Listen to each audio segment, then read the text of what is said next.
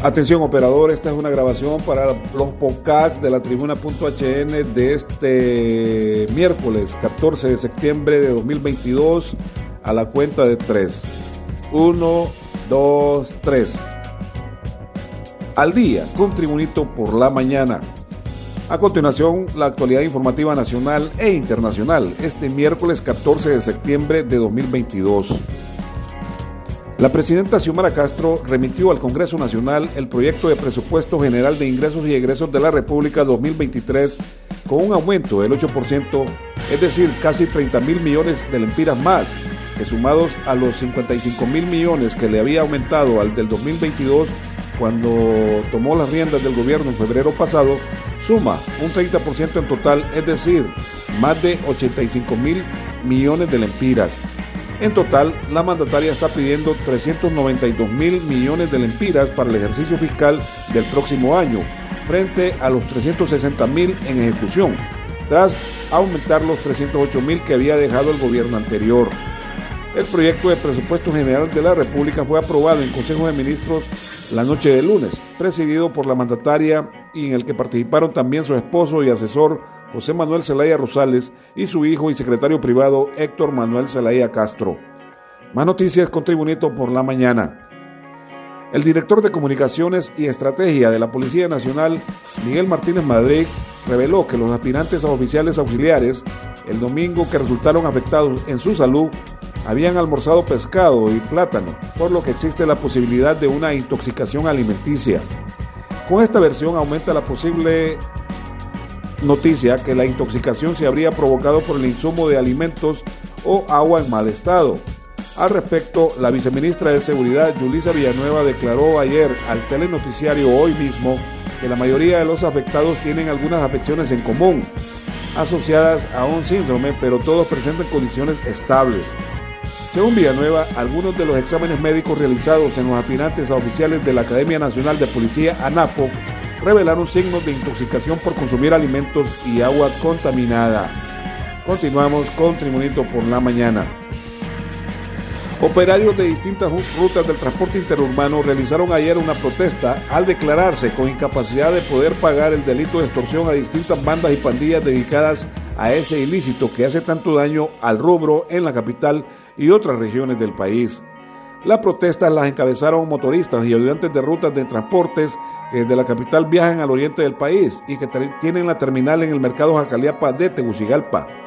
La mayoría de los empleados del rubro expresaron ayer que incluso no pueden ni denunciar a las autoridades ese flagelo, por el mismo temor a morir tiroteados por los extorsionistas que a diario los acosan y amenazan a muerte. Entre las rutas paralizadas están las de San Antonio de Oriente, Zamorano, Huinope, Moroselí, Río Pacenti, Ojo de Agua, Vía de San Francisco, de Francisco Morazán y el departamento de El Paraíso. Este es su resumen de noticias de Tribunito por la mañana. La Comisión Legislativa que dictamina la ley de colaboración eficaz continuó con la socialización de la iniciativa con representantes de la Corte Suprema de Justicia y del Ministerio Público. El diputado Harry Dixon Herrera, quien preside la comisión, consideró urgente aprobar la ley de colaboración eficaz porque mediante la normativa la Fiscalía General de la República podrá perseguir a los peces gordos y no sardinas de la corrupción en Honduras, según afirmó. En consecuencia, expuso Harry Dixon que en las conversaciones con representantes del Ministerio Público, la Corte Suprema de Justicia y demás entes que tienen que ver con las leyes de esta naturaleza avanzan por buen camino y que todo indica que será parte de la legislación hondureña en un futuro no muy lejano, la llamada Ley de Colaboración Eficaz. En otras noticias también, un asaltante a bordo de una motocicleta ultimó ayer a un comerciante por robarle una cuantiosa suma de dinero que iba a depositar en una sucursal bancaria en pleno centro de Villanueva Cortés.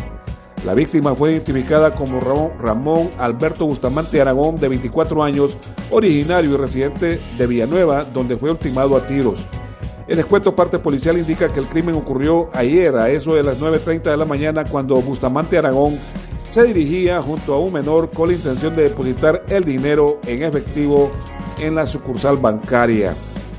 Y en las noticias internacionales, desde Londres, Inglaterra, se informa, los presidentes de Venezuela y Nicaragua no fueron invitados al funeral de Estado de la reina Isabel II que se celebrará el lunes en Londres, informó el miércoles una fuente del gobierno británico. No se invitó a las exequias a ningún representante de Venezuela, Afganistán y Siria, afirmó la fuente de la agencia de noticias británica Press Association. Por su parte, Nicaragua y Corea del Norte solo fueron invitados a nivel de embajadores, al igual que Irán. Pese a mantener relaciones diplomáticas mínimas con Caracas, el Reino Unido no reconoce a Nicolás Maduro como presidente y reconoce en su lugar al líder opositor Juan Guaidó. Este reconocimiento ha estado en el origen de un largo litigio en Londres sobre cuál de los dos o sobre cuál de ambos rivales políticos puede controlar las 32 toneladas de oro que Venezuela tiene en custodia en las cámaras acorazadas del Banco de Inglaterra. La justicia británica se ha pronunciado en varias ocasiones a favor de Guaidó.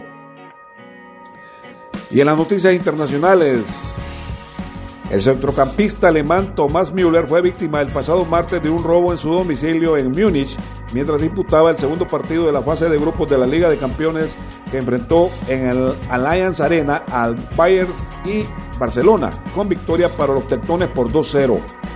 Según la información publicada en el diario alemán Blick, la casa de Müller fue allanada alrededor de las 10 de la noche cuando el partido comenzaba la segunda mitad. Además, la policía de Baviera confirmó los hechos en un extenso comunicado que detalló el botín que obtuvieron los asaltantes superior en valor a las seis cifras, compuesto por dinero en efectivo, joyas y otros objetos de valor. Sin embargo, los cuerpos policiales informaron también que aún no hay rastro de los delincuentes, aunque la investigación sigue abierta.